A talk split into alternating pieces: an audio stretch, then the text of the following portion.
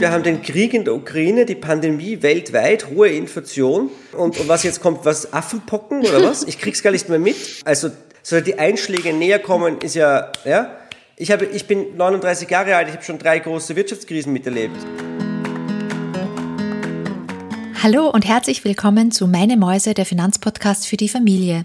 Heute habe ich Nico Jilch eingeladen. Er ist seit über zehn Jahren Journalist, Speaker und Experte für Finanzmärkte. Er ist Mitautor des in Gold We Trust Reports der Fondsgesellschaft Incrementum. Und ich habe gelernt, dass dieser Report über 400 Seiten stark ist und weltweit anerkannt. Er wird jährlich aufgelegt und hat eine besonders hohe Auflage im Vergleich zu anderen Reports. Er ist auch der Host des Podcasts Was Bitcoin bringt und häufiger Gast und Experte bei diversen Fernsehsendern, YouTube-Kanälen und Podcasts. Du hast also vielleicht schon von ihm gehört oder ihn gesehen. Nico und ich sprechen über Inflation, diesmal nicht, wie wir uns am besten schützen können, sondern sondern wie Inflation entsteht und was für eine Auswirkung Inflation auf Politik und Gesellschaft hat. Gleich ganz am Anfang, wir bieten keine Finanzberatung. Da ist es besonders gut, wenn du dich noch von unabhängigen Quellen weiter informierst oder eine professionelle Finanzberatung in Anspruch nimmst.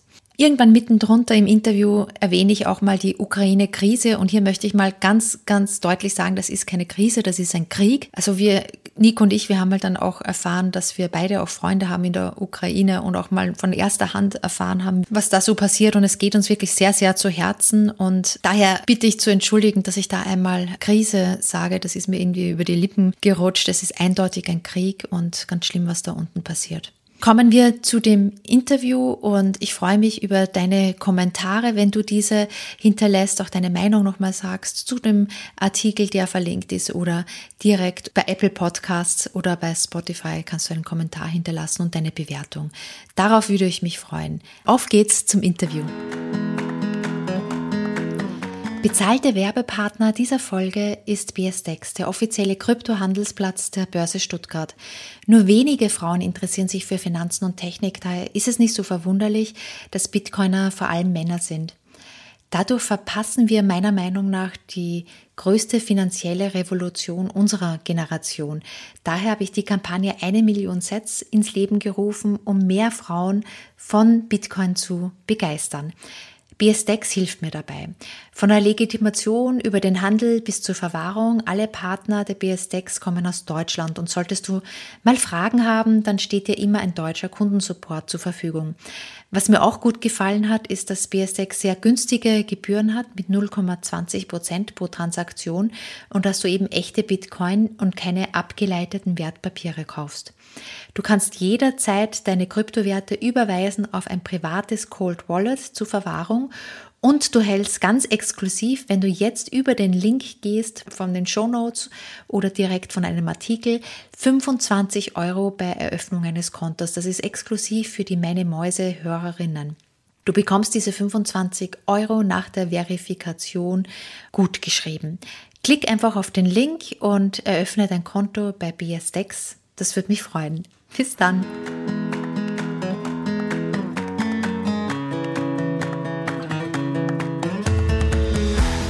Inflation steigt, alles wird teurer, ja, nur das Gehalt bleibt gleich und bald arbeiten wir nur noch für Wohnung und Essen. Zumindest habe ich das von der Community ganz stark nochmal gehört, von einer Hörerin.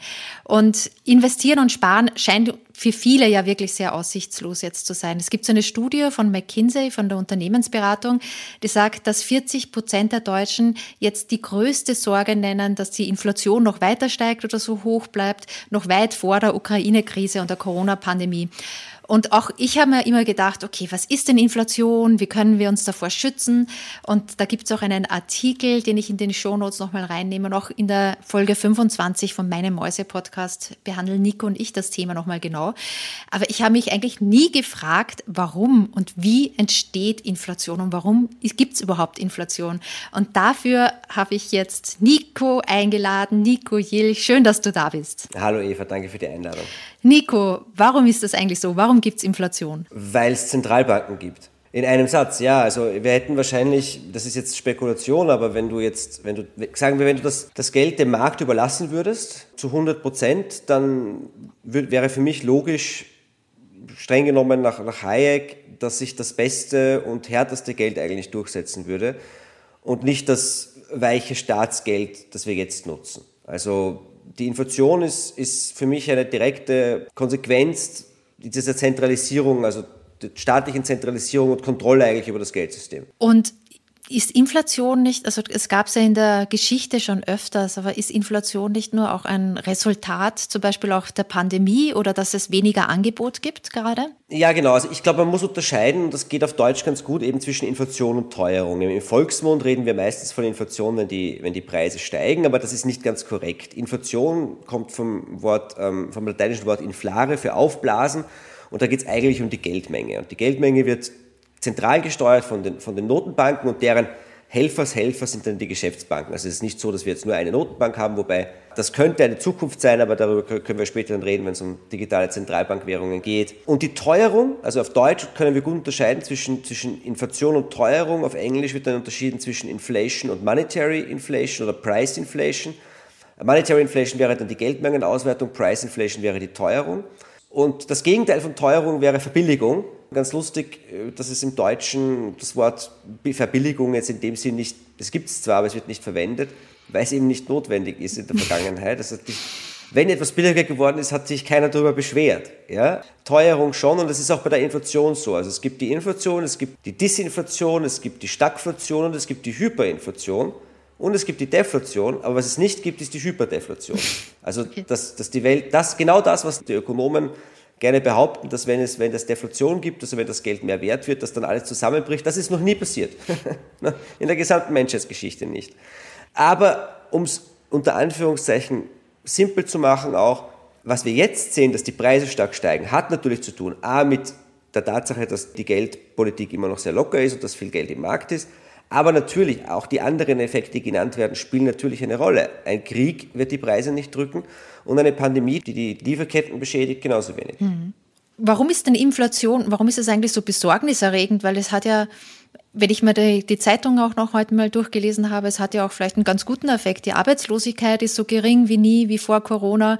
Warum ist, warum ist es denn dann so schlimm, dass eine Inflation immer höher wird? Ja, dann würde man unterscheiden zwischen, zwischen dem, was die Ökonomen eh ganz gern machen oder die Notenbanken. Ja, also sie sagen ja, ein bisschen Inflation ist gut. Ne? Also zwei Prozent ist ja das offizielle Ziel.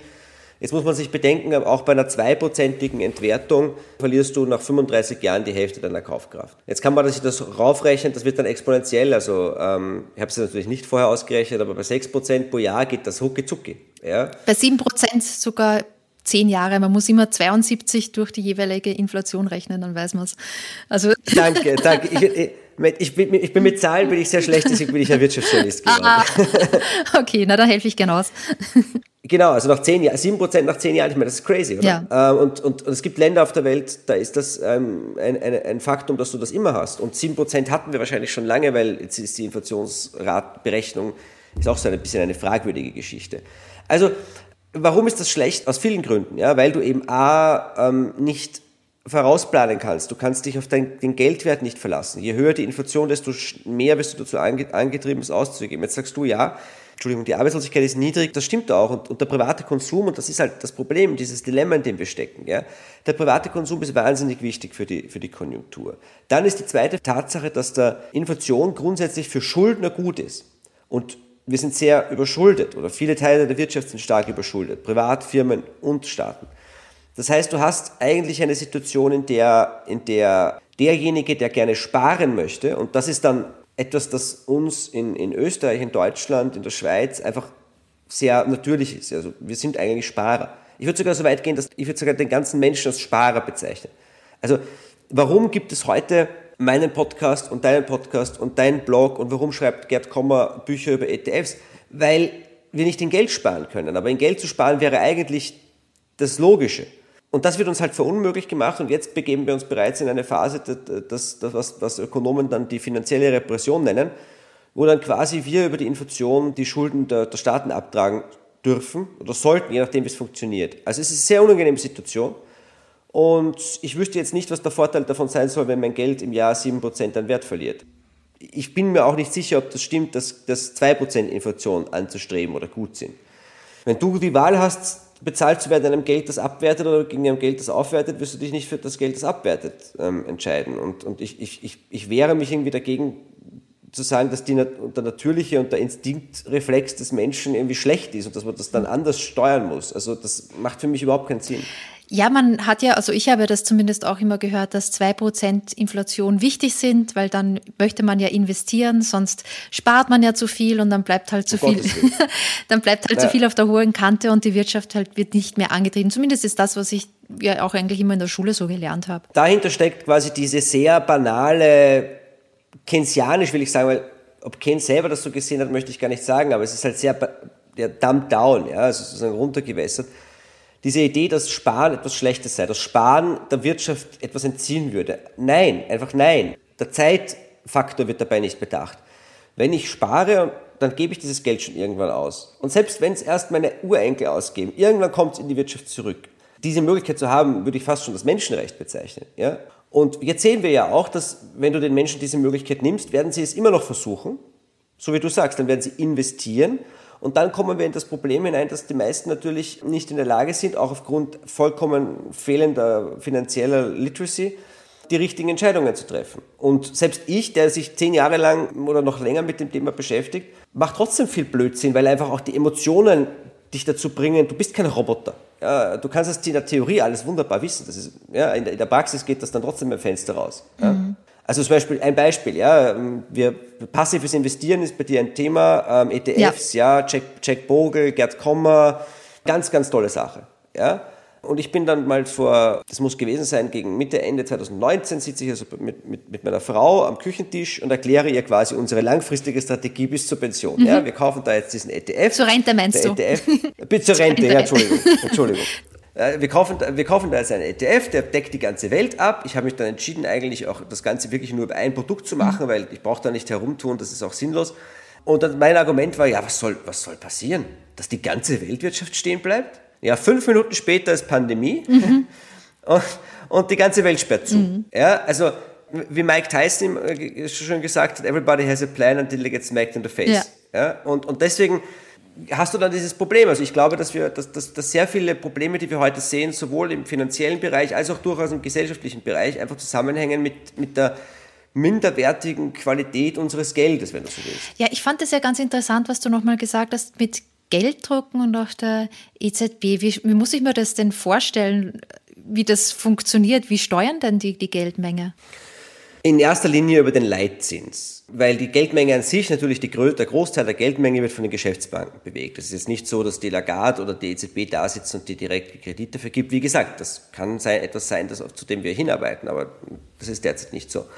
Daher kommt auch das Wort Geldpolitik. Also du gibst quasi die grundlegenden Regeln vor, du gibst die Signale und teilweise steuert, steuern die Notenbanken die, die, die Wirtschaft durch Wörter, durch einzelne Sätze, manchmal durch einen Blick in die, in, in die eine oder in die andere Richtung. Das ist eine, das Interpretieren der, der Notenbanker als eine eigene Pseudowissenschaft an der, an der Wall Street.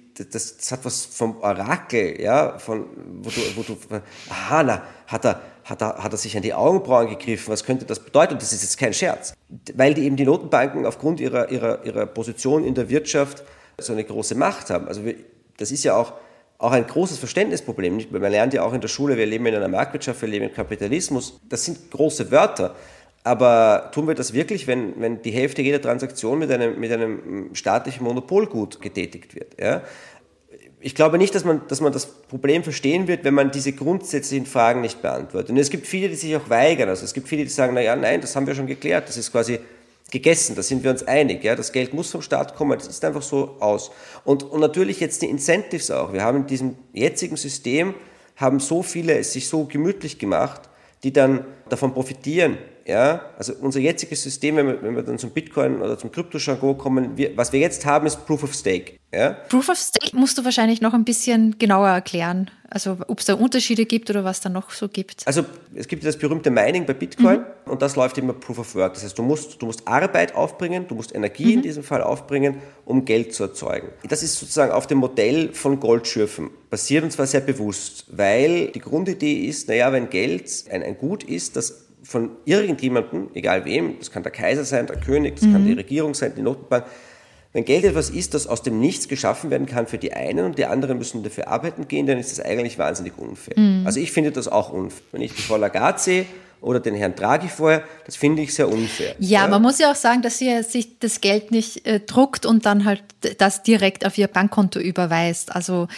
wieso ist das denn? Nee, aber das Geld, das Geld wird von der Institution quasi gedruckt, mhm. aber ihren Job wird es ja ohne die Institution nicht geben. Mhm. Das heißt, es landet über Umwege dort, aber es landet schon dort. Mhm. Und also um auszuholen, es, es hat halt auch eine ganz, ganz starke Verteilungswirkung. Das, wenn, schau dir mal an, äh, in, in, in London, in New York, was sind denn die höchsten Gebäude? in jeder Stadt. Das sind doch die Banken. Ja? Weil wer, wer bekommt das Geld eben zuerst? Die Banken.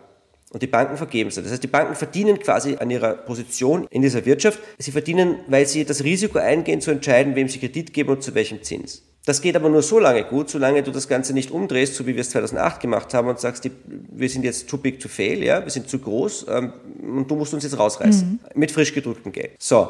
Und jetzt Proof of Stake und Proof of Work, die, die, die, der Gegenentwurf ist der Gedanke, dass du sagst, Geld, Produktion muss etwas kosten, damit ich auch weiß, dass niemand einfach auf Knopfdruck mein Geld entwerten kann.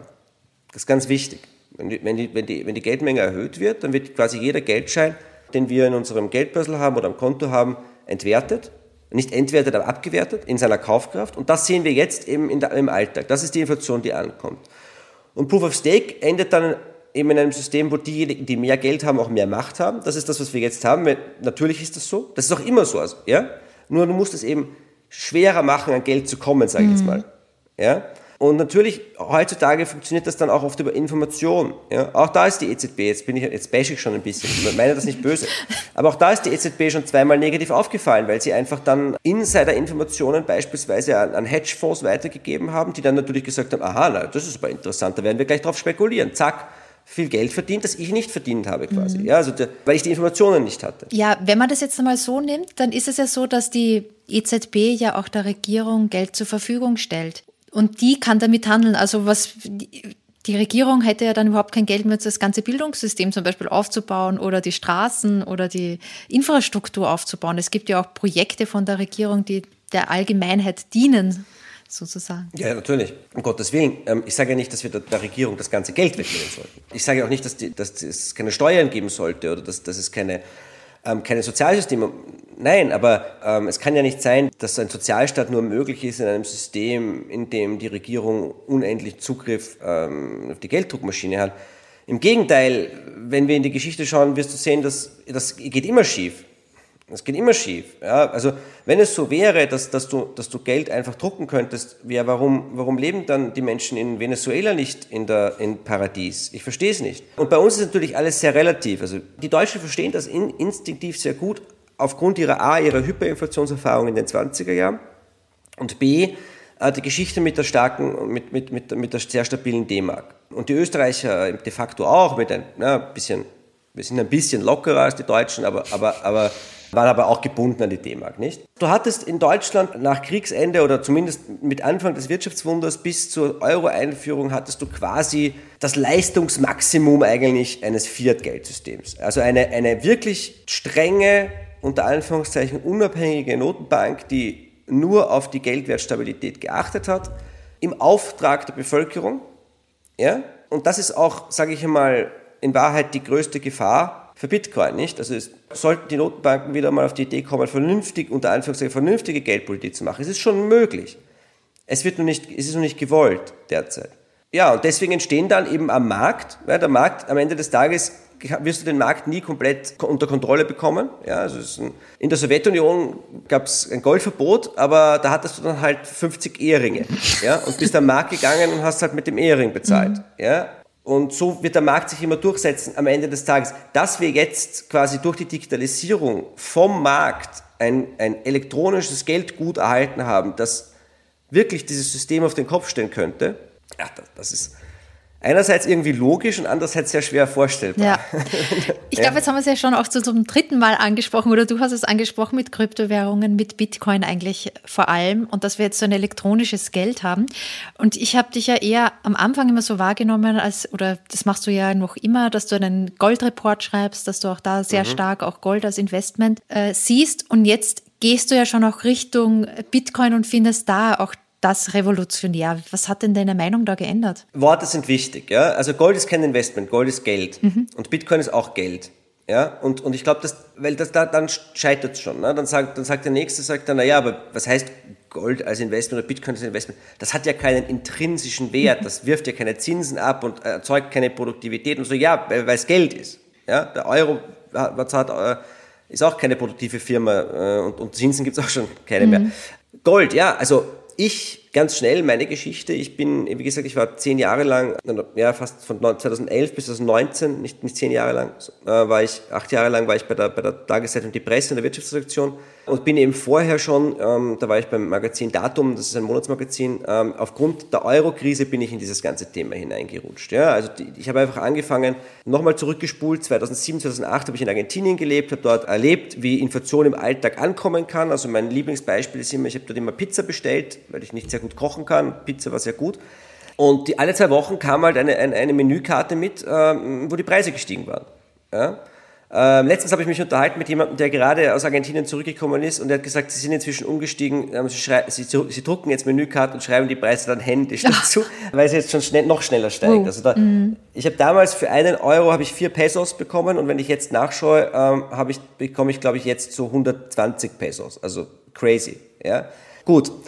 Und dort habe ich eben erlebt, die Inflation und, und habe dann ähm, in, der, in der Finanzkrise noch nicht, wenn du dich erinnerst, die Finanzkrise selbst ist ja eigentlich nicht wirklich bei uns angekommen, aber dann die Eurokrise, Griechenland etc. Ja? Und da gab es eben dieses schicksalhafte Wochenende, das erste Mai-Wochenende 2010, das allererste Krisensitzung in Brüssel und nachher kommt die Merkel, wir erinnern uns an die Merkel, die, ähm, stellt sich die Merkel vor die, vor die Kameras und sagt, machen Sie sich keine Sorgen, Ihr Geld ist sicher. Und da sind bei mir halt alle Sicherungen durchgeknallt. Ja? Also wenn die Politiker, also wenn die mächtigste Politikerin, mhm. weil dann für mich hat die im Kopf, shit, da ist nicht sicher, ich muss die Leute beruhigen. Also bin ich am nächsten Tag instinktiv, ich habe mich damit nie beschäftigt, bin ich am nächsten Tag zur Bank, habe gesagt, hier Sparbuch, alles abheben, Gold.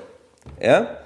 Kann mich noch erinnern, die Bankbeamten haben mich damals ausgelacht. Das werde ich nie vergessen. Okay, und, und so bin ich dann ins Gold so hinein, hineingekommen und habe dann angefangen, auch mein eigenes Handeln zu versuchen zu, zu verstehen, ja, warum man dann in diesen Krisenzeiten instinktiv zu diesem glänzenden Metall greift, weil es eben, ähnlich wie Bitcoin, eine Geldform ist, die du nicht künstlich inflationieren und dadurch abwerten kannst. Gut. Ja, und als Journalist hast du halt die angenehme Möglichkeit, quasi aus deinen persönlichen Interessen auch deinen Beruf zu machen. Nicht unbedingt aus deinem Hobby, aber aus deinen Interessen vor allem und kannst dich da halt auch voll reinsteigern. Und das habe ich dann gemacht und habe dann sehr lange eben über Geldpolitik geschrieben, über, über ähm, Inflation, aber als sie noch zwar da war, aber noch nicht so ein Thema.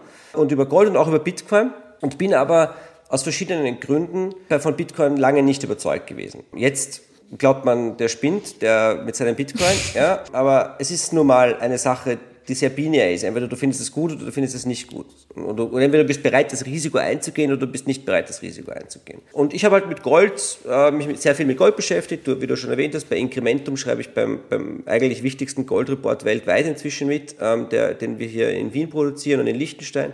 Das sind 400 Seiten, ist gerade wieder rausgekommen crazy viel Stoff. Ja. Da brauche ich selber fast das ganze Jahr, um das zu lesen, was die Kollegen alles geschrieben haben und habe mich extrem hinein, hineingearbeitet in die ganze Geldgeschichte äh, bis hin zur Gründung der Federal Reserve 1913, dann die ganze Geschichte Bretton Woods, Dollardominanz, Petrodollar und auch der Euro. Ich finde den Euro total faszinierend, deswegen finde ich es auch sehr schade, was sie daraus gemacht haben. Mhm. Und ja, und, und jetzt sind wir hier und jetzt und jetzt hast du eben dieses zusätzliche elektronische Ding da, ja, das, das extrem schwer eigentlich zu begreifen ist, weil es neu ist. Mhm. Und, und etwas, etwas generell wirklich Neues ist, ja, ist gerade auch am Finanzmarkt, ja, es ist ja gefährlich zu sagen, this time it's different. Ja? Sehr gefährlich. Ja, und, und, und was sehr helfen kann, glaube ich, und da kann man sich dann wieder auf, auf, auf Friedrich Hayek berufen, der hat immer gesagt, eigentlich sollten wir nicht von Geld sprechen, sondern wir sollten ein Adjektiv draus machen. Ja, in einem, etwas ist geldig, nicht? In, in einem Gefängnis sind Zigaretten extrem geldig. Ähm, und, und jetzt habe ich schon erwähnt, vorher, heutzutage, äh, Gigi, das ist auch ein Bitcoiner, der hat den wunderschönen Satz gesagt, when the money is broken, everything becomes money.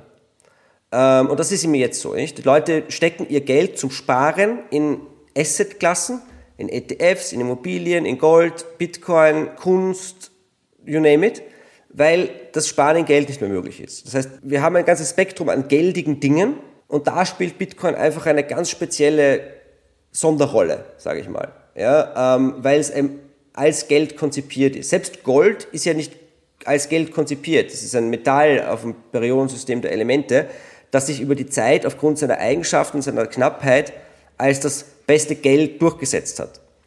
Am Markt. Also das hat auch nie jemand entschieden gesagt, Gold ist jetzt Geld. Ja? Das hat sich am Markt so durchgesetzt.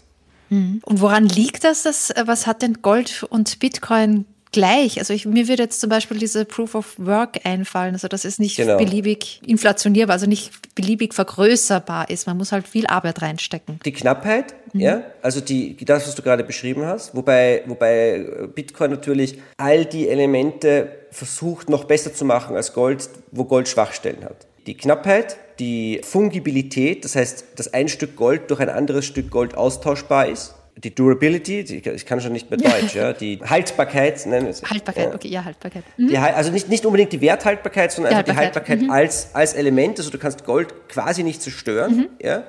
Du kannst es leicht teilen, du kannst es leicht, relativ leicht transportieren, wobei das ist eher ein Nachteil von Gold natürlich, der Transport. Du kannst es eben gut austauschen, ja. Und gewisse Vorteile hat Gold gegenüber Bitcoin durchaus auch nicht. Also du brauchst mit Gold keinen Strom, du brauchst kein Internet und du kannst auch wirklich bei Gold keinerlei Nachforschungen sozusagen anstellen. Es gibt keine Blockchain, wo du, wo du nachvollziehen kannst, was eine Wallet gemacht mhm. hat und so. Also da ist ja Bitcoin eigentlich sehr transparent, was jetzt ähm, auch zu Problemen führen kann. Mhm. Genau. Und beides sind, das ist der richtige Ausdruck, Sachgelder. Also es sind Dinge, im Bitcoins Fall ist es tatsächlich nur ein digitales, non-existentes Ding, aber jetzt es ist ein Ding. Es sind Dinge, die als Geld verwendet werden. Mhm. Ja? Und bei Gold, ich hätte natürlich schon viel früher Bitcoin kaufen können, da müsste ich jetzt nicht mehr arbeiten und bla bla bla. Aber, aber Arbeit macht auch Spaß. Und was ich bei Gold wahnsinnig lange gebraucht habe, um zu lernen, sind zwei Dinge. Erstens, das ganze Konzept von intrinsischem Wert ist völliger Bullshit. Es gibt keinen intrinsischen Wert, mhm. bei nichts. Aber Gold hat eben dieses Argument, dass du es auch als Rohstoff nutzt. Für Schmuck etc. Mhm. Das ist aber schlecht. Also wir glauben immer, dass, dass, dass das ein Argument ist, das stimmt nicht, ja, weil du verwendest ja auch den Euro nicht für etwas anderes.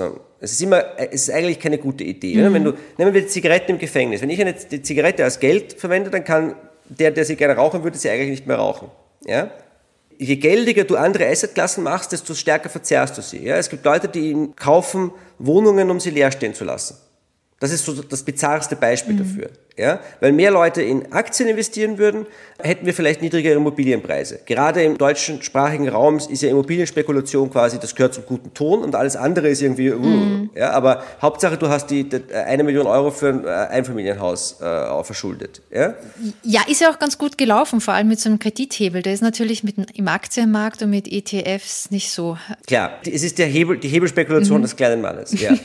Und ist auch gut so. Also es hat ja gewisse Vorteile. Dadurch, dass du, dass du Immobilien, so wie ähnlich wie Gold, kannst du Immobilien relativ instinktiv begreifen. Du kannst sie selbst nutzen. Du kannst, du zwingst dich auch selbst dazu, dich zu disziplinieren, um deine Immobilie zurückzuzahlen. Mhm. Ich, ich will jetzt nicht auf Immobilien haten, aber die Spekulation in Immobilien wird ja oft als Problem beschrieben. Und ich glaube, dass das eben daher kommt, dass die, die Menschen suchen eben mhm. ne, nach. So. Ja.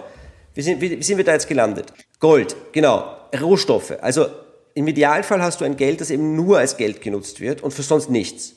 Ja, weil wenn Gold schon als Rohstoff so wichtig ist, wozu soll ich dann quasi dieses monetäre Premium mhm. auch noch mhm. dafür bezahlen?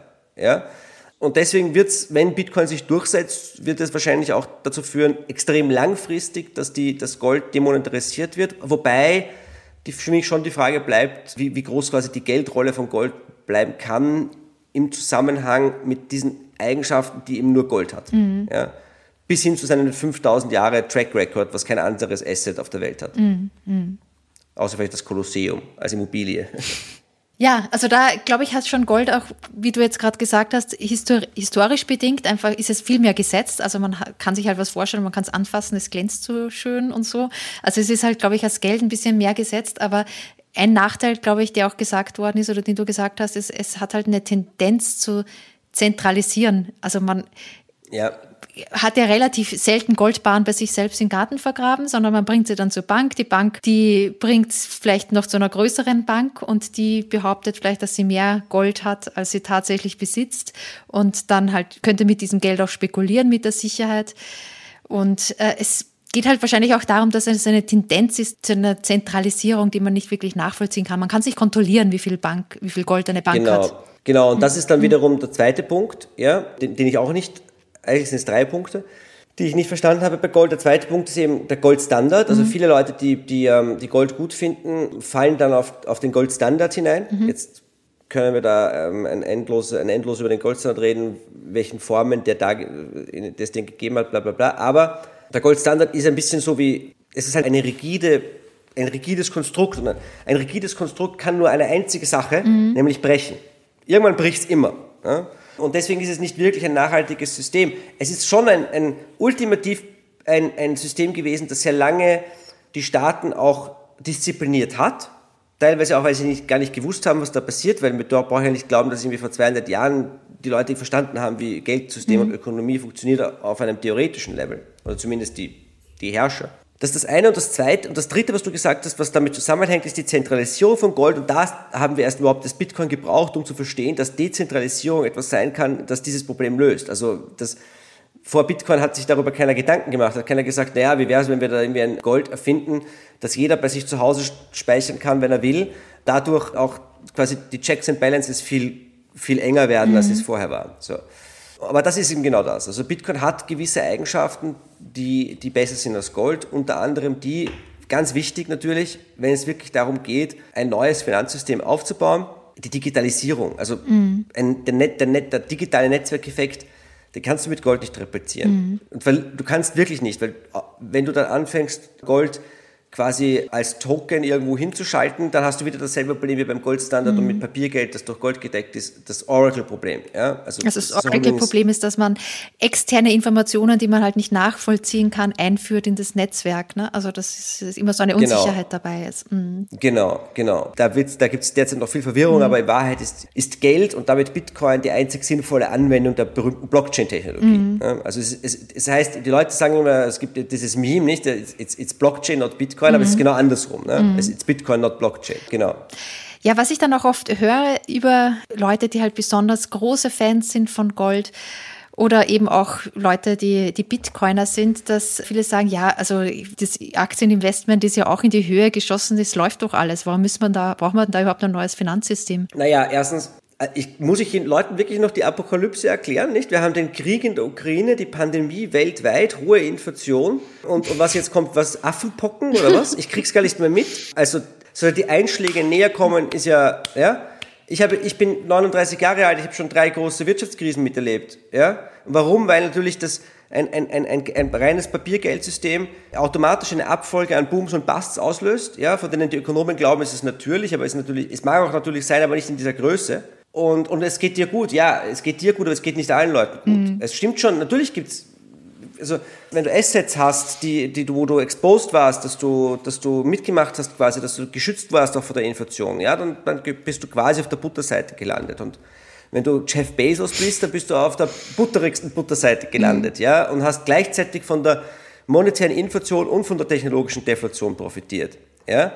Aber fair ist das nicht. Und, und jetzt merken wir es eh, weil natürlich die Inflation trifft die Leute, die, die am wenigsten Geld haben zuerst. Und das ist natürlich eine Katastrophe. Ja. Also ein neues Geldsystem. Wir brauchen ein neues Geldsystem, weil das alte so kaputt ist, dass es uns jederzeit um die Ohren fliegen kann. Und wir können verdammt froh sein, dass es Technologien gibt, die es uns ermöglichen, zumindest mit einem Fuß schon woanders zu stehen. Ja, wohin denkst du denn, Nico, dass sich Bitcoin entwickeln wird? Wird Bitcoin so, was ich jetzt ein bisschen rausgehört habe, wird Bitcoin eine neue Reservewährung? Das ist eine Frage, die ich lustigerweise oft bekomme und ich mache jetzt den Politiker und beantworte sie einfach nicht, beziehungsweise okay. sage jetzt mal das, was ich sagen möchte. Mir ist das schon wichtig. Ja, Bitcoin ist eine, eine junge Technologie. In dem Markt ist auch viel Lug und Betrug drinnen. Da ist Kriminalität drinnen. Ich habe heute erst eine große Veranstaltung zu dem Thema wieder moderiert hier in Wien da geht es um Geldwäsche, da, da, passieren furchtbare Dinge. Das passiert alles im, im, normalen Geldsystem auch, aber das ist halt neu und spannend und man kann schnell Fehler machen. Ja? Und, und es ist volatil, geht schnell rauf und schnell runter. Das führt zu Anlegerfehlern. Also als Geldinvestment ist Bitcoin sicher nicht so gesettelt äh, jetzt wie Immobilien, Aktien etc. Als Technologie bin ich schon verdammt froh, dass es das gibt als Alternative für für die einzelnen Menschen, da komme ich jetzt auch dann zur Frage der Reservewährung. Also nehmen wir an, die Ukraine ist ein Beispiel. Ja? Stell dir vor, du musst von heute auf morgen dein schönes Haus verlassen. Ja? Du musst mit deinen Kindern flüchten. Sagen wir, du flüchtest nach Frankreich. Du hattest keine Zeit, dich vorzubereiten, du hattest keine Zeit, dein Haus zu verkaufen, du hattest keine Zeit, irgendwie andere Assets liquide zu machen. Was nimmst du mit? Ja, du kannst, du hast ein bisschen Gold, das kannst du mitnehmen, vielleicht hast du einen Van Gogh in der Küche hängen, den kannst du dir unter den Arm klemmen, ja, und hoffen, dass in dir auf dem Weg keiner stiehlt. Aber hast du Garantie, dass du von Frankreich aus auf dein Konto zugreifen kannst? Nein. Hast du Garantie, dass du von Frankreich aus auf deine Aktien zugreifen kannst? Hoffentlich, aber Garantie hast du keine. Bei Bitcoin hast du die Garantie, dass du jederzeit Zugriff hast.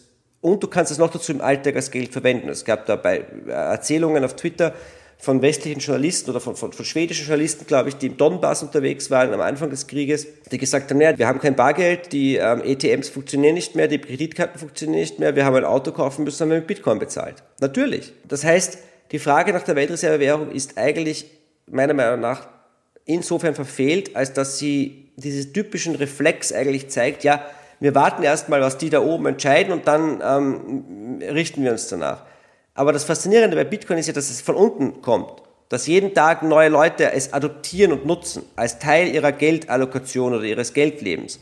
Dass du es dank dem Lightning-Netzwerk und jetzt auch dank durchaus auf On-Chain günstige Gebühren auch ganz gut im Alltag nutzen kannst. Ja? Daher glaube ich, also ich glaube, dass zuerst die Menschen es adoptieren und lange erst später die Staaten. Reservewährung ist so ein überladenes Wort. Ja? Eine Reservewährung entsteht am Markt. Das ist nichts, was du von heute auf morgen entscheidest. Es wird das immer im Nachhinein wird das entschieden. Da werden einige Widerstand leisten, oder? Man muss auch damit rechnen, dass es Widerstand gibt. Und es gibt doch viel Widerstand. Der, der größte Teil des Widerstands besteht aus teilweise Verbreitung von Desinformation, teilweise auch von Verbreitung von durchaus richtigen Informationen, weil es ist, ist jung, es gibt viele Kinderkrankheiten, es gibt auch Kriminelle und also um Gottes Willen, es gibt auch viele Idioten, die glauben, sie, sie reden für Bitcoin und sie vermischen das dann mit anderen Meinungen, von denen du nichts hören willst. Ja, alles das gibt es, weil es eben eine Technologie ist, die jeder nutzen kann. Man sagt doch, Bitcoin ist das Geld deiner Feinde. Ja, der andere kann es auch nutzen. Ja, all das, was, was wir jetzt sehen, mit, mit den Sanktionen und so wird dann schwieriger auch gemacht. Ja, ähm, ja also wir werden Widerstand sehen, aber ähm, es gibt halt dieses Incentive auch, dass es so gebaut ist, dass je früher du dabei bist, desto besser ist es für dich. Gleichzeitig, also für jeden, der versucht, es zu bekämpfen, wird es jemanden geben, der versucht, es einfach zu nutzen. Mhm. Ähm, und warum auch nicht? Ich meine, ganz ehrlich, das große Drama des 20. Jahrhunderts und das Geldsystem des 20. Jahrhunderts ist dadurch entstanden, dass wir eben keine neutrale Reservewährung haben. Keynes ist 1944 nach Bretton Woods gefahren, als der Dollar als Reservewährung äh, also fixiert wurde quasi und hat gesagt, nee, nee, wir brauchen eine neutrale Reservewährung. Er hat sich das damals mhm. vorgestellt in Form einer, einer, einer neutralen Zentralbank, von einer, einer, einer Weltzentralbank quasi. Aber das ist auch wieder wahnsinnig gefährlich, weil das ist, das ist de facto eine absolute Weltregierung. Ja? Also mhm. bürokratische Verwaltung schaffen wir schon auf Gemeindeebene nicht. Also Nein, natürlich. Also die Schwarmintelligenz des Marktes muss die Basis sein und nicht, nicht die, die, die falschen oder die, die unvollendeten Informationen äh, einzelner. Mhm. Ähm, ja.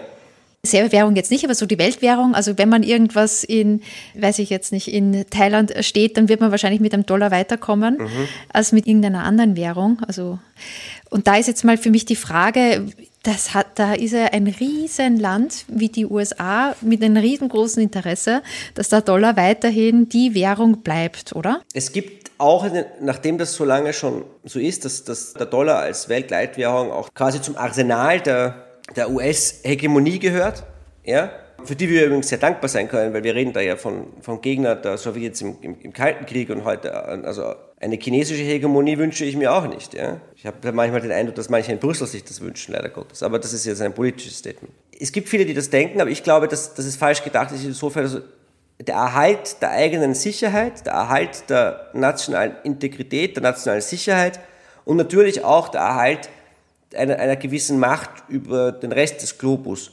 Das ist das Interesse.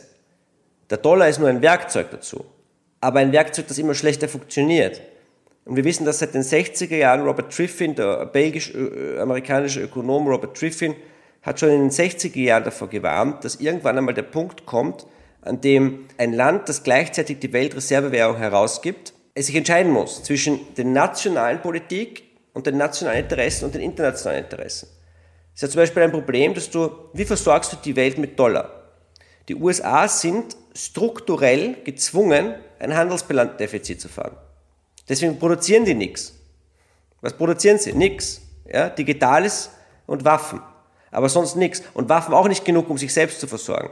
weil du eben die Welt mit Dollars, es ist viel billiger zu importieren als zu exportieren. Das hat die ganze Globalisierung angeheizt, weil sie quasi immer, immer mehr, mehr Gegenden der Welt quasi ähm, zu, zu, zu, zu Fabriken aufgebaut wurden und, und hat auch andere Nebeneffekte gehabt, wie zum Beispiel, dass also wir leben unter völlig anderen Bedingungen und viel eigentlich engeren Bedingungen, als es die Amerikaner tun weil wir ja für uns, in, in, insofern für unser Geld schon ein bisschen arbeiten müssen, also als Europäer. Du hast mal diesen Vergleich gebracht, darum haben wir so, so ein Fiat Cinquecento, keine Ahnung, mit wenig Spritverbrauch genau. und dort fahren die Riesenhammer herum mit äh, genau, ich fahre, 50 ich fahre Liter pro Golf. 100 Kilometer. Genau, genau, einem, genau, dafür, genau, das ist ganz richtig. Und, und Energie, also Öleinkauf, ist also, die, die Amerikaner können de facto Öl drucken. Mhm. Ja? Und wir nicht. Ja? Deswegen müssen wir darauf achten, dass wir sparsame Autos fahren. Ich meine, du warst wahrscheinlich schon mal in Amerika und jeder, der mal in Amerika aber weiß, dass die Teile, die da herumfahren, sind völlig absurd. Also es ist komplett bizarr. Weil Energie in Dollar bezahlt wird und Dollar können sie ja genau. selbst herstellen. Und deswegen, wir müssen ja genau. arbeiten sozusagen unter Anführungszeichen, um diese Dollar zu kaufen, um die Energie einzukaufen. Und dort ist es ja eher so, dass man das drucken kann. So. Genau, das ist jetzt nicht mehr schwarz-weiß. Aber zum Beispiel ja. die Europäer haben seit langer Zeit ein Interesse daran, den Euro eben zu einer eigenen Energiewährung zu machen. Und, mhm. und haben das auch immer wieder versucht. Und ähm, auch der jetzige Konflikt mit Russland ist natürlich sehr mhm. interessant zu sehen, wie da, da verhandelt wird, dass, dass man dann weiter Euro zahlt oder Rubel oder was auch immer. Ja? Also da, die Europäer haben, da ist wieder mal nicht ganz klar, was die Strategie ist. Haben die Amerikaner Interesse daran, Bitcoin als Weltreservewährung zu implementieren? Das ist jetzt wirklich Spekulation und, und, und, und da gehen wir jetzt in wirklich in historische und geopolitische äh, ähm, ähm Sphären, wo ich wirklich nur ein bisschen plaudern kann und um Gottes Willen nicht zu tun will, als wäre ich jetzt der Mega-Experte, aber Ray Dalio zum Beispiel, ist, den, den, kennt man in der Finanzszene ganz gut. Das ist äh, der, der, Gründer von Bridgewater, dem, dem größten Hedgefonds überhaupt. Mhm. Ein hochintelligenter, hochinteressanter Mann, mhm. der sich extrem intensiv beschäftigt hat mit der Geschichte von Geldsystemen und, und Imperien und wer ist der Dominant mhm. Actor auf der Welt. Und er ist zu dem nicht wahnsinnig überraschenden Schluss gekommen, dass nach dem amerikanischen Zeitalter das chinesische Zeitalter anbricht. Weil du natürlich in Asien leben was, zwei Drittel der Menschen und der Aufstieg Chinas war kometenhaft. Mhm. So, ich würde mal so weit gehen zu behaupten, wenn die Amerikaner den Mut besitzen, Bitcoin zuzulassen, nicht mal einzuführen, sie müssen es nur zulassen mhm. und tatsächlich, und wir reden da wirklich von einer kapitalistischen Welt im besten Sinne, ja, mhm die natürlich vielen in Europa, die eher staatsorientiert sind, wirklich also die Haare zu Berge stehen lassen wird. Aber die Amerikaner hätten von der Mentalität her die Möglichkeit, das umzusetzen. Müssten auch innerhalb des Landes viel umstellen. Ja? Und die Federal Reserve würde, würde stark eingeschränkt werden und auch der ganze föderale Konstrukt in Washington DC müsste zurückstecken. Aber sie hätten die Möglichkeit dazu. Und das wäre meiner Meinung nach die eine, eine Chance, den Aufstieg Chinas und eigentlich die Übernahme Chinas möglicherweise zu verhindern oder zu verzögern wäre, wenn die westliche Welt sich für ein hartes Geld entscheidet. Das kann Gold sein, das kann, ein, das kann auch Bitcoin sein. Ja? Und Bitcoin ist meiner Meinung nach besser geeignet als Gold, aber I don't know. Ja? Aber das wäre eine Möglichkeit. Und das können sie nicht machen. Das ist halt nicht vorgesehen. Ja? Deswegen gibt es ja in China so starke Kapitalverkehrskontrollen. Ja? Und was hat die Ukraine jetzt gemacht? Wahnsinnig traurig, hat auch versucht, dagegen vorzugehen, weil, die, weil offenbar sehr viel Kapital über Bitcoin aus dem Land geflossen ist. Völlig verständlich, nicht? Also wenn ich kann, würde ich auch mit allem flüchten, was ich habe. Also, aber das ist um Gottes Willen, ja. Es ist spannend, darüber Gedanken zu machen, aber. Was hältst du davon, dass die USA die Reserven von Russland gesperrt haben? Äh, man kann es auch andersrum sagen, nicht? Mhm. Du bist der Ware der Weltreservewährung und dann drückst du auf den Knopf und sperrst einfach mal 300 Milliarden an Reserven eines des literally größten Landes der Welt. Ja. Und das, das, ist jetzt kein politisches Statement. Ja, also der Krieg ist furchtbar, die Tragödie, was, ich möchte, mir fehlen die Worte über ja. die Tragödie, die dort, die, die, die, die Putin da ausgelöst hat. Aber die Währungsreserve einfach zu sperren, erhöht jetzt nicht das Vertrauen in dein eigenes ja. Geldsystem. Also im Ende, eigentlich beendet es das Geldsystem. Ja. Also wenn die, wenn, es gibt diesen amerikanischen ähm, Analysten Luke Roman, mit dem ich auch schon ein paar Interviews gemacht habe, ja. und der sagt de facto, wenn, wenn Nixon 1971 das Goldfenster geschlossen hat, dann haben die Amerikaner und die Europäer 2022 das Papiergeldfenster geschlossen oder das, das Dollarfenster. Ja? Und wenn man sich ganz genau anschaut, was passiert, dann ist es auch interessant zu beobachten. Ne? Die Europäer tun zwar so, als würden sie die Euro-Reserven sperren, aber in Wahrheit halten sie sich alle Optionen offen, weil natürlich der Euro immer ein, ein Werkzeug war für die, Juncker hat es genannt, ein Werkzeug der europäischen Souveränität. Und damit meint er nicht die Unabhängigkeit von Russland, damit meint er die Unabhängigkeit vom Dollarsystem und von den Amerikanern. Mhm. Die wieder, sage ich nochmal, wenn ich von jemandem abhängig bin, dann am liebsten von den Amerikanern. Ja? Weil die haben ein, ein einigermaßen funktionierendes Rechtssystem, mhm. eine liberale Demokratie etc. pp. Aber die Welt besteht nicht aus Zuckerwatte, es ist kein Ponyhof und kein Wunschkonzert. Also das sehen wir jetzt wieder. Das heißt, wir werden jetzt in eine Welt gehen, in der erstmal Rohstoffe, durchaus auch Gold, wieder eine entscheidende Rolle spielt. Ja, das ist jetzt nicht komplett überraschend. Also warum haben die Deutschen und die Österreicher die Hälfte ihrer Goldreserven nach Hause geholt 2015? Mhm. Ja, so, wer glaubt, dass sowas einfach so spontan aus Lust und Laune passiert, ist, glaube ich, naiv. Also das ist, wird schon, ist schon alles überlegt. Ja. Mm, mm. ja, aber wir sprechen da jetzt auch nochmal mit Rohstoffen und dergleichen und auch mit Bitcoin. Dabei arbeitet ja die, nicht nur die Europäische Zentralbank, sondern auch die FED und eigentlich ganz vor allen voran in die chinesische Zentralbank ja eigentlich auch schon an einem eigenen digitalen Geld. Wofür brauchen wir dann eigentlich noch Bitcoin? Ja, und genau das. Ja, um genau das zu verhindern. Mhm, okay. Ja. Also da, äh, das ist eigentlich, das, das, das, merke ich jetzt auch immer wieder, also das ist eigentlich das zentrale Thema und da, da kann ich auch nicht mehr still sein. Ja? Also digitales Zentralbankgeld ist der Teufel. Mhm. Das ist das absolut, das ist ein elektronisches Gefängnis. Jeder Mensch auf der Welt muss ein Interesse daran haben, das zu verhindern. Ich kann nur dazu aufrufen, bewerbt euch bei den Notenbanken als Developer und baut Bugs ein. Ja? Mhm. Macht alles, um das zu verhindern. Ich habe es genannt in einem Artikel, den ich mal geschrieben habe, ein Konto bei der Stasi. Ja? Du hast es ja eh schon wunderbar erwähnt, nicht? Wer ist, wer ist am weitesten vorne? Die chinesische Diktatur, die das Ganze einbaut in ein, in ein engmaschiges Netz an, an Überwachung. Und deswegen macht sie es. Äh, wer ist am zweitweitesten? Die Europäer, die, die leider Gottes mit einem Auge nach China schielen und auch gerne so in diese Richtung gehen würden, zumindest einige. Und die Amerikaner, die wiederum stärker auf, auf Personal Liberty setzen, die denken drüber nach, aber ehrlich gesagt, dort gibt es keine ernsthaften Schritte in diese Richtung. Das ist einmal das eine, das ist einmal das, das Politische. Weil wenn du in der Lage bist, jede einzelne Transaktion zu überwachen, dann wirst du das auch tun. Mhm. Und dann kommst du in ganz, ganz verrückte Sphären bis hin zu Silvio Xels Schwundgeld. Ja, mhm. ähm, ja hier sind 100 Euro, gib sie schnell aus, weil, weil wir werten sie jetzt bei 10 Euro per, per Woche ab. Ist zwar auch eine Form von Inflation, aber sehr offiziell. Ja? Natürlich Kontosperren etc. kannst du auch leicht machen, aber das hat hundert andere, tausend andere Implikationen, bis hin dazu, dass auch, ich habe es vorher erwähnt, ja, es ist nicht so, dass die Notenbank die Geldmenge steuert alleine. Sie gibt die Incentives vor und, und die aktive Steuerung findet durch die Geschäftsbanken statt. Aber mit einem digitalen Zentralbankgeld brauchst du eigentlich keine Geschäftsbanken mehr. Also es wird de facto alles noch stärker zentralisiert bei einem zentralen Institut. Ja, und, und, und ich habe noch hundert andere Gründe. Äh, äh, also, nein, das ist wirklich furchtbar. Also das ist wirklich, da, da, das ist, da, da verliere ich dann auch jede, das geht einfach nicht. Das, das, das geht einfach nicht. Und auch, also auch ökonomisch und technologisch ist es wahnsinnig fragwürdig, ob es geht. Also abgesehen davon, dass man Widerstand leisten sollte. Weil technologisch ist immer die Frage, wie machst du das? Wir haben heute schon digitales Geld, das funktioniert ganz gut. Und ich rede nicht von Bitcoin, sondern vom, vom Euro im Bankensystem quasi wenn dann die Notenbank für alles zuständig ist, ich meine, ein, ein digitaler Euro darf sich keine zwei Stunden Downtime leisten. Ja? Ähm, und keine Hacks und, und solche Geschichten. Ja?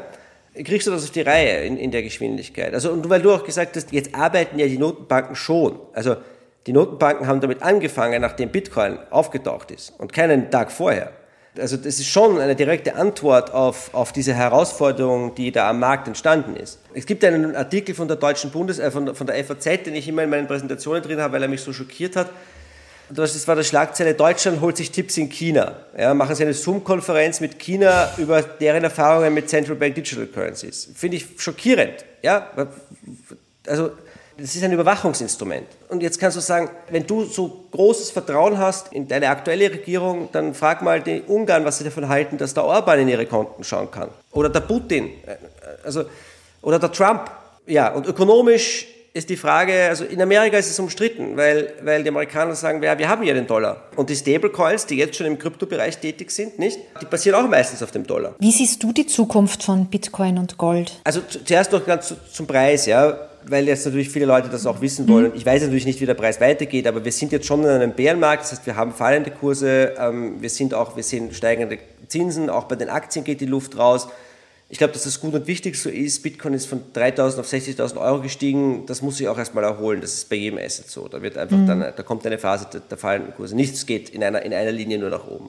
Aber was ich schon sagen muss, und das ist eigentlich für mich das, einer der wichtigsten Aspekte neben den technischen Dingen, die dadurch möglich sind, ist, dass ich einfach sehe, ich habe mit Gold angefangen, habe mich mit diesen ganzen Fragen das Gold schon beschäftigt, aber als ich dann gesehen habe, was Bitcoin in den Menschen auslöst, wenn sie anfangen, sich damit zu beschäftigen, selbst wenn sie dann zu dem Schluss kommen, Bitcoin ist nicht für mich, sondern ich mache lieber Aktien oder Immobilien, aber alleine diese diese Eigenverantwortung zu übernehmen, sich selbst auch die Entscheidung über das eigene Geld zuzutrauen, das nicht zu delegieren an eine, an eine teure Bank, die, die äh, einem wirklich dann viel Geld abnimmt eigentlich für schlechte Produkte. Auch zu hinterfragen und nicht vieles der Macht auch meiner geliebten Notenbanken basiert halt auch darauf, dass niemand sich hinterfragt, weil niemand sich das zutraut, weil sie sich verstecken hinter großen Wörtern und tollen Konstrukten, mhm. die kein Mensch versteht das ist schon toll. Also, und das ist das, das ist das, was ich gut finde, weil selbst wenn Bitcoin jetzt nicht sich durchsetzt und nicht die Reservewährung wird, dieses Aktivieren quasi der Eigenverantwortung bei den Menschen wird da bleiben. Und das ist, glaube ich, auch wahnsinnig wichtig. Und, und ich glaube, dass es, es werden viele die Erfahrung machen, dass sie am Anfang fühlt sich komisch an und es wird immer besser mit, also wenn man eben sich selbst zutraut, auch die Verantwortung zu übernehmen über diese Dinge. Ja? Selbst am Steuer zu sitzen, selbst die Entscheidung zu treffen und auch die Möglichkeit zu haben, wieder zu planen langfristig. Ja, und der zweite große Vorteil ist halt, dass du, und das merkst du halt auch wirklich, und das glaube ich schon, unser Geld ist kaputt. Unser Geldsystem, wie wir es heute haben, liegt in Wahrheit in Trümmern. Und ich glaube, dass du das gesellschaftlich merkst. Und einer der Effekte des Ganzen ist, dass wir uns ständig streiten und ständig alles ist so polarisiert, weil wir, wir finden nirgends mehr eine gemeinsame Basis. Mhm. Es gibt verschiedene Basen, die uns, die uns helfen können. Religion, ein Fußballverein, ne? das ist ein schönes Beispiel. Wenn du großer Bayern München-Fan bist, dann ist ganz egal, was du sonst im Leben machst, woher du kommst oder was deine politischen Ansichten sind. Ein anderer Bayern München-Fan wird mit dir erstmal eine Gesprächsbasis haben, weil ihr euch beide auf Bayern München einigen könnt. Und Geld ist so eine gesellschaftliche Konvention, auf die sich alle einigen müssen und wenn wir das Ganze wieder auf stabile Beine stellen, dann können wir auch wieder eine vernünftige Basis auch für Diskurs finden. Und das ist halt das, was ich im, im Alltag mit Bitcoinern oft erlebe, ist, wir sind bei allen Dingen, also Bitcoiner sind ja aufgrund dessen, dass es so neu ist, die Dinge kommen immer vom Rand, nicht? Also ist ja auch Elon Musk als erster eingestiegen und nicht, und nicht Warren Buffett. Also mhm. die Dinge kommen immer von den Irren am Rand, ja, die zuerst aufspringen. Das wirkt zuerst auch so abschreckend. Das heißt, Bitcoiner sind von Haus aus schon mal ein bunter Haufen an Wahnsinnigen, mhm. aber die sich dann einfach, im besten Fall natürlich sind alle Menschen, es gibt immer Streitereien, aber die sich da zumindest auf Bitcoin einigen können und die diesen gemeinsamen, diese gemeinsame Basis haben, auf der sie aufbauen können. Und das führt zu einer total optimistischen Community auch. Und, und, und das ist halt jetzt die Phase. Also mhm. ultimativ, wenn Bitcoin sich durchsetzt, wird jeder Bitcoiner sein, dann ist es nichts mehr Besonderes, dann gibt es auch keine Community in dem Sinn mehr, aber es gibt zumindest wieder eine gemeinsame Basis. Also auch da bin ich optimistisch. Also optimistisch finde ich eigentlich ein sehr schönes Schlusswort, denn mich stimmt auch ganz viel an der Technologie optimistisch und ich freue mich, dass ich durch dich und auch die Hörerinnen und Hörer durch dich einen sehr guten Einblick nochmal bekommen haben, was Bitcoin eigentlich für unsere Gesellschaft und auch für die Wirtschaft bedeutet. Vielen Dank, Nico. Vielen Dank für die Einladung, Eva. Hat dir die Folge auch so gut gefallen? Dann freue ich mich total über eine Bewertung von dir auf iTunes oder auf Spotify. Bei iTunes kannst du auch gern noch einen Kommentar hinterlassen. Erzähle auch gern einem Freund oder einer Freundin von dem Podcast. Das unterstützt meine Arbeit und hilft dem Podcast noch besser auffindbar zu machen. Bis bald!